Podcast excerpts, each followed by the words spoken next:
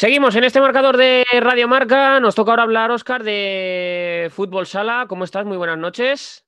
Hola, buenas noches. Y porque ya tenemos en, eh, estamos en la previa, en la antesala de un nuevo campeonato de Europa, de un nuevo europeo y de un torneo en el que, lógicamente, y aunque no se nos hayan dado los resultados en los dos últimos, en las dos últimas fases finales que hemos disputado, eh, España es aspirante a todo y yo creo que somos, pues no sé si los favoritos número uno, dos, pero desde luego que en ese, en ese vagón nos encontramos. Sí, España siempre tiene que estar entre las grandes favoritas, es verdad, que viendo los dos últimos torneos, con el Mundial y con el Europeo, Portugal es el que ha ganado las dos y es el que tiene que estar primero en ese escalafón, pero España en los últimos amistosos le venció, sobre todo en el segundo con un contundente 6-0. Y bueno, pues eh, España siempre, como digo, tiene que ser favorita en los torneos y porque no tiene que ser favorito para este Europeo. Voy a saludar al capitán de la selección española, jugador del Barça, Carlos Ortiz. Hola, capitán, ¿cómo estás? Muy buenas noches. Hola, Pablo Oscar, ¿qué tal? Buenas noches. ¿Cómo estás? Eh, ¿Todo bien? Que tuviste COVID hace unos, unos días, hace unas semanas, eh, ya recuperado al 100%, imagino. No sé si se fue grave, fue leve, Carlos. No, no, yo bien, yo prácticamente no tuve ningún síntoma, fue un control rutinario de, de los que hacemos en el club en el Barça, que, que saltó el positivo y bueno, al final un poco fastidiado por tener que estar 10 eh, días en casa con, con, la cuarentena, pero porque al final te, te parte el ritmo, pero, pero la verdad es que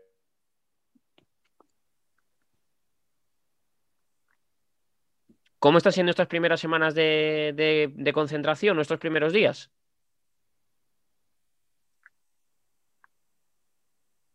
Nada. No, se, la ido. se nos ha ido. Mm.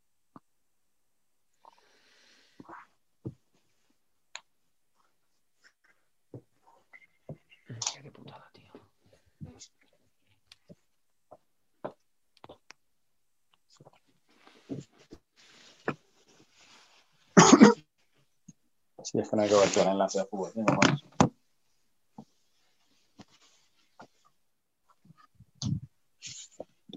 A ver, iPhone. iPhone, tanto iPhone, tanto hostia. A ver. Sí. O sea, la calle, sí, vamos.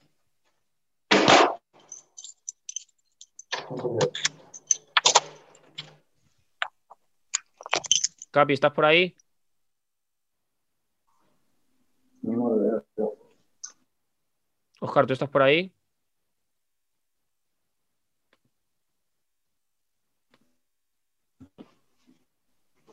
Hola, hola.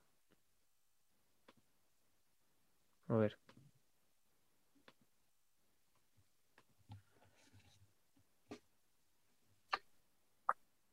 A ver ahora.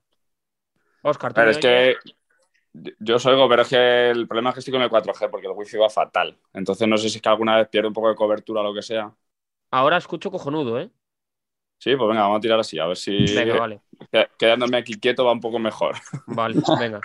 Bueno, Te, te hago la misma pregunta que te había hecho antes. Venga, igual, dale. Imagino que ya recuperado y restablecido al 100% de, del COVID, ¿no?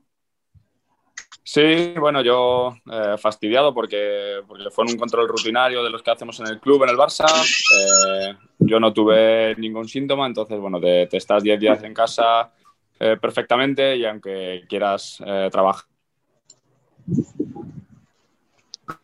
ahora se notan. Eh, ¿Cómo están siendo estos primeros días de, concentración, Carlos? Eh, al final es lo que decía antes Oscar y lo que decía yo también, ¿no? Que es verdad que venimos de dos campeonatos en los que no se han dado las cosas y las circunstancias, pero imagino que, que con la ilusión de siempre de poder hacer algo muy grande. Sí, como estás diciendo, es verdad que, que los dos últimos torneos no, no, nos han salido bien. El, el, europeo, el último europeo perdimos contra Portugal en la final. Es verdad que no hicimos un, no hicimos muy buen torneo, pero, pero precisamente la final fue yo creo que nuestro mejor partido y, y perdimos. Y en el mundial, eh, bueno, yo creo que estábamos bastante bien. Eh, creo que íbamos de menos a más. Hicimos un, un gran partido contra República Checa y luego bueno, pues en, en, ese partido contra Portugal en cuartos, pues después de yo creo que hacer un gran partido y merecer un poquito más, pues caímos, ¿no? Y, y estamos trabajando un poco en la misma línea. Nosotros eh, tenemos claro cuál es nuestra metodología, cuál es nuestra forma de trabajar, es el sacrificio de todos, el, ir siempre todos juntos y, esa es la línea que vamos a seguir. Yo creo que vamos bien encaminados, creo que, que estamos bastante bien y, y ojalá que nos, la suerte nos acompañe esta vez y podamos levantar el título. Em, dentro de, ti, Carlos, eh, te hemos visto en, un montón de campeonatos, en un montón de, torneos. Mi pregunta es, después del Mundial, eh, ¿tú terminaste preocupado o terminaste, cómo, cómo acabaste? Lo digo porque, claro, eh, dos torneos seguidos de España no ganando, no jugando las finales o no haciendo la participación que a lo mejor por historia tenemos que hacer, levanta muchas alarmas y no sé si en tu caso lo pensasteis mucho o cómo acabó el torneo para ti. Bueno, para mí personalmente fue especialmente duro. Eh, yo sabía que ese era eh, el último mundial, en principio iba a ser mi último torneo si se hubiera dado todo bien y si hubiera jugado en el 2020 como estaba previsto.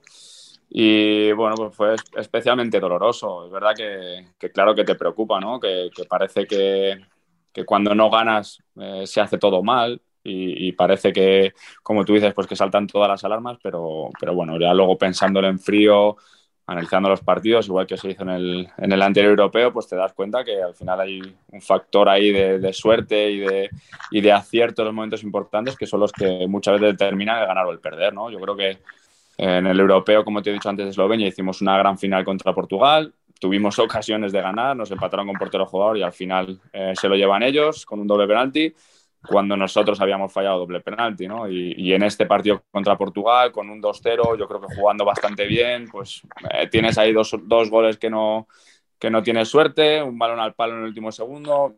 Es que al final esos son los detallitos que te cambian y te, y te hacen ganar o perder, ¿no? Y cuando lo analizas en frío dices, bueno, pues a lo mejor no, no estamos tan bien como estábamos hace 7, 8, 5 años, pero tampoco estamos tan mal, ¿no? Y, esa es la, filosofía y la actitud con la que vamos a ir a este europeo. Es decir, somos conscientes de que a lo mejor no somos la mejor selección del mundo en este momento, pero que, seguimos siendo una, selección muy potente y que tenemos nuestras oportunidades de ganar el europeo.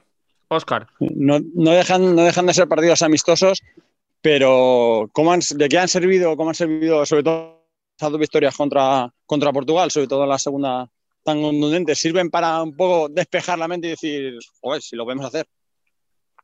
No, claro que lo podemos hacer, pero es que nosotros también éramos conscientes en los, en los torneos que, éramos perfectamente capaces de ganar a, cualquier selección y en este caso a Portugal, ¿no? Yo creo que eh, después de, de, perder contra ellos otra vez en el Mundial, que encima ellos salen campeones eh, después que nadie, nadie les daba como candidatos al título, pues, pues te queda un sabor ahí muy, muy agridulce, ¿no? Y juegas contra ellos otros dos partidos, vuelves a demostrar que, que tienes una selección potente, ganándole los dos partidos, ganando el segundo con un resultado muy abultado. Y lo primero que te hace es tirarte las manos a la, a la, cabeza y decirte, joder, ¿por qué no fue en el Mundial? ¿no? Pero, pero bueno, hay que, hay que asumirlo, trabajar, eh, lo que tú dices es un respaldo moral al, trabajo que estamos haciendo y con esa idea vamos al, al europeo. Eh, ¿Cómo están siendo para ti los días eh, de preparación del, torneo? Eh, porque como has dicho antes, el Mundial en principio iba a ser tu última cita, salvo que nos sorprendas de nuevo, Carlos, esta podría ser la última. No sé si degustando todo un poco, un poco más y paseando con cierta nostalgia por la ciudad del fútbol de las Rozas, viendo todo lo que has hecho tú allí, todos los años que has estado, el tiempo que ha pasado de tu primera convocatoria hasta hoy. No sé cómo estás saboreando y degustando esta, esta concentración. Sí, pues como tú lo estás diciendo, ¿no? Intentando disfrutarla, porque al final cuando estás aquí eh, estás pendiente de trabajar y de, hacer las cosas bien, de que todo funcione bien, de mejorar, y te da poco tiempo, ¿no? De, pensar en qué pasará el día después, pero es verdad que sí que hay, hay momentos donde, donde te relajas un poco más, donde te olvidas del trabajo y, piensas por lo que tú dices, ¿no? Todos, todos los años que has estado aquí, todas las concentraciones, todos los compañeros que han, que han pasado por aquí, no sé, la verdad es que sí que lo ves con un poquito de nostalgia. ¿Cómo ves a, esta selección respecto a la del Mundial? Porque al final hay seis novedades, algunas como la de Sergio Lozano por, la lesión, por la recuperación de la lesión, pero ¿cómo estás viendo, cómo ves a esta selección? ¿Qué cosas distintas ves a esta selección respecto a la del Mundial?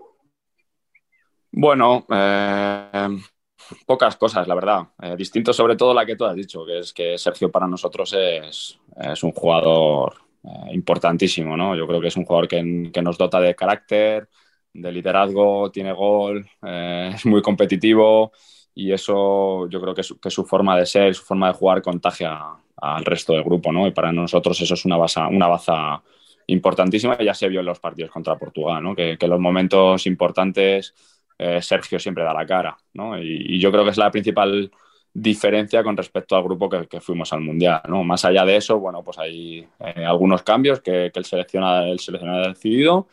Y, bueno, yo creo que la, idea de juego es la misma, veremos eh, qué, piezas cambian importantes, no, tampoco voy a, precipitarme en mis pronósticos, pero bueno, cambiarán cosas seguro y ojalá que para bien. El otro día, eh, Carlos, hablaba con Andreu Plaza, porque como sabes, la Supercopa de Fútbol está siendo en Arabia Saudí. Aprovechábamos para preguntarle por cómo era el país y demás. Y me dijo, eh, literalmente, y no te engaño, con Sergio Lozano a este nivel, España es súper favorita.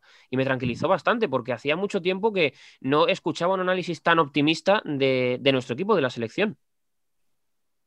Bueno, yo creo que concuerdo con él. La verdad es que para nosotros es un factor diferencial, ya no solo en el juego, que es verdad que es, totalmente determinante, sino por, por, el cambio de chip que provoca en el grupo, ¿no? Es que para nosotros que esté Sergio o no, eh, mentalmente es un refuerzo muy grande y, yo creo que dota de confianza a muchos jugadores que a lo mejor en, ciertos momentos no la tienen. Incluso en los rivales también, ¿no? Muchas veces el tener esa, esa referencia, el, el, momento dado, si te encara a lo mejor metes el un pasito atrás, que, eso también, también, también importa, ¿no? También es, muchas veces lo psicológico también influye, no es lo mismo que te encare Sergio Lozano a que te encare otro jugador. Sí, es que este tipo de jugadores es lo que conlleva, ¿no? Aparte, eh, también te digo, no, sería justo eh, echar toda la responsabilidad en, en, la espalda de Sergio, ¿no? Sergio es un jugador que nos va a ayudar, que sabemos que, que va a estar ahí en los momentos importantes, pero tampoco le podemos pedir a Sergio que gane todos los partidos él solo, ¿no? Él va a estar ahí para ayudar, pero es verdad lo que tú dices, que es un jugador que condiciona mucho a las defensas rivales, este tipo de jugadores tan determinantes como le pasó a Falcao, a Ricardinho, no sé, a, jugadores de esta talla, pues condiciona mucho a los rivales y ya tienen en algo más que pensar. Em, Carlos, yo te quería preguntar por un aspecto del juego que, es interesante y es em, el factor Didac. Eh, tú durante tu carrera has jugado con muchísimos compañeros, pero no sé si eh, habías coincidido con un portero que tuviese ese juego de pies que tiene tu compañero en el Barça y ahora también en la, en la selección española y cómo es también jugar con, con ese factor, ¿no? El de eh, jugar con el juego de cinco mucho más incorporado que solo como un recurso al final de los partidos.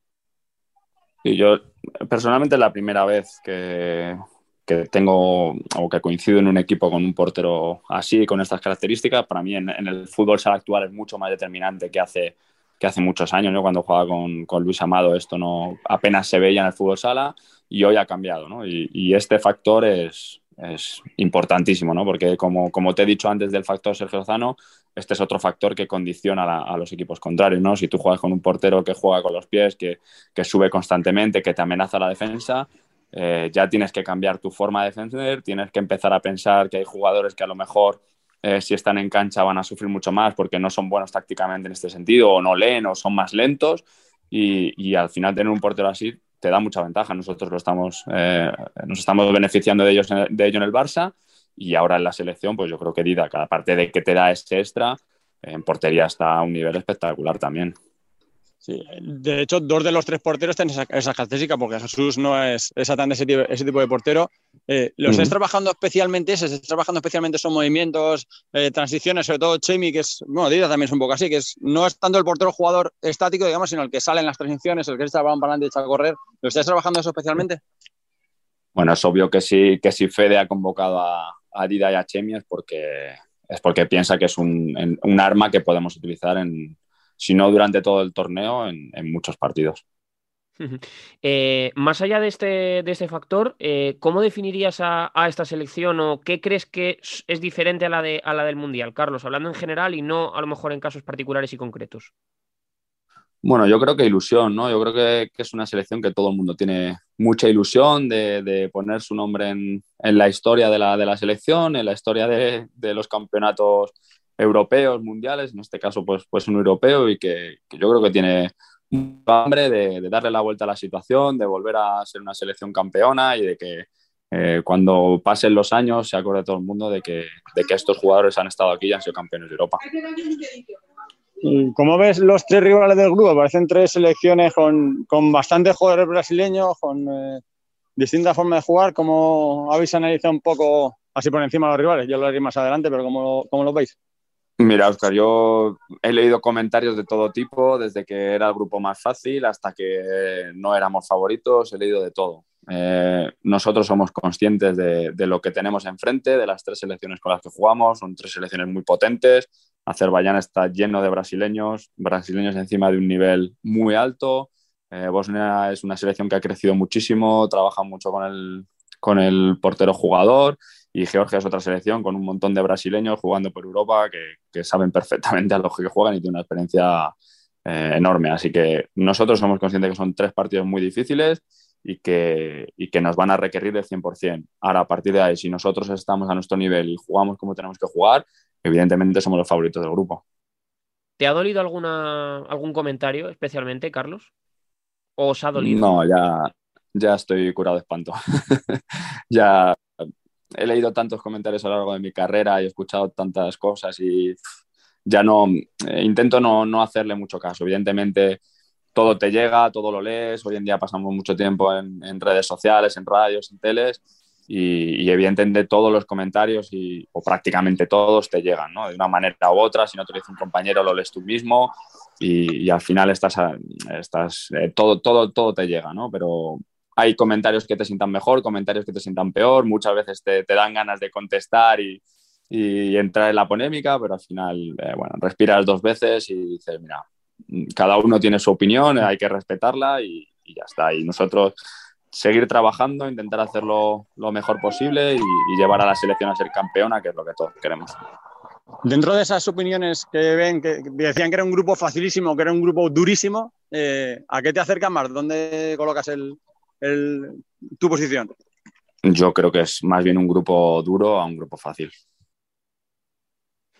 Es un grupo complicado, seguro, y, van a ser eh, partidos muy, muy difíciles.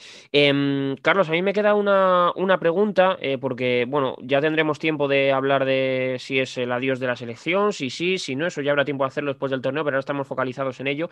Y me gustaría saber eh, si has, cómo hablaste o qué te dijo, cómo fue la conversación con, con Ricardo cuando fue campeón de, del mundo, y también preguntarte, porque como es la campeona de Europa y del mundo, ¿qué pierde, cuánto pierde y cómo ves ahora a Portugal en esta etapa post, post Ricardiño?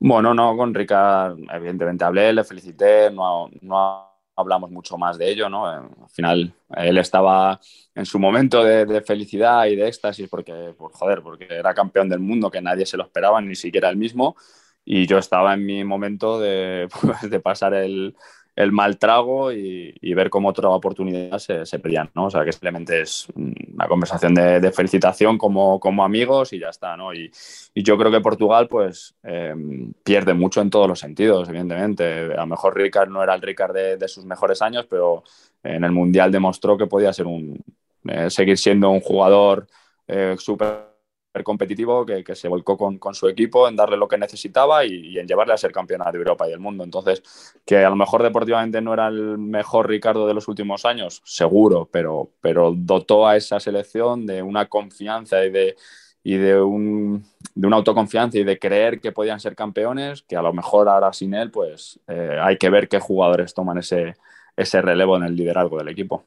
Y a mí me queda una, una por curiosidad, eh, Carlos, porque claro, como hemos dicho antes, eh, y todo el mundo lo sabe, tú llevas muchos años en la selección española, tú entraste en un equipo que tenía unas maneras de hacer las cosas, tanto dentro como fuera de la cancha, incluso las costumbres sociales, ¿no? La, las cosas han cambiado mucho desde tu primer partido hasta hoy. Me gustaría saber cómo eh, ha cambiado el tiempo de las concentraciones más allá de lo que hacéis dentro del, del parque, es decir, si antes se jugaba pues más a una cosa, si ahora estáis más pendientes del móvil, si ahora es un poco más aislado aislado. No sé, cuéntame un poco lo que es interiormente el equipo. Bueno, cada año es diferente, la verdad. O sea, depende del, del, jugador que venga a la selección, pues se hacen unas cosas u otras, ¿no? En, eh, yo cuando entré era prácticamente solo cartas, eh, pocha, póker. Y bueno, ha ido evolucionando. Hubo una época que los jugadores preferían más las consolas y la Play y todas estas cosas y ahora hemos vuelto otra vez a, las cartas y ahora pues eh, hay un periodo de póker que es por las noches y un periodo de pocha que es por el día. Y, en el medio pues es verdad que, se utilizan muchísimo más los móviles. Ahora por tema COVID estamos, eh, estamos solos en las habitaciones, que al final eso pues te aísla un poco más, ¿no? Pero, pero es verdad que ahora mismo es un grupo muy unido, eh, que todos nos gusta estar entre nosotros y vamos a tomar un café eh, vamos prácticamente todos, y si quedamos a jugar a las cartas estamos prácticamente todos y al final eso hace, hace grupo, hace unión y, espero que en los momentos importantes eso se vea reflejado. ¿Le dais al parchís estar de habitación a habitación como en la cuarentena, en los confinamientos o, de momento no?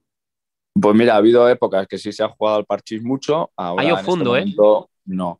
Bueno, yo, yo ahí lo dudo, tengo mis, tengo mis dudas, han sido muchas horas de viaje. O sea, dentro, dentro del 40 por 20 no tengo nada que hacer absolutamente, pero ahí, ahí compito, ¿eh? Dejamos aquí el reto escrito. Yo te digo que, fundir, me puedes ganar, pero fundirme no me Vale, vale, vale. Bueno, es que ha ido de valiente demasiado, Carlos.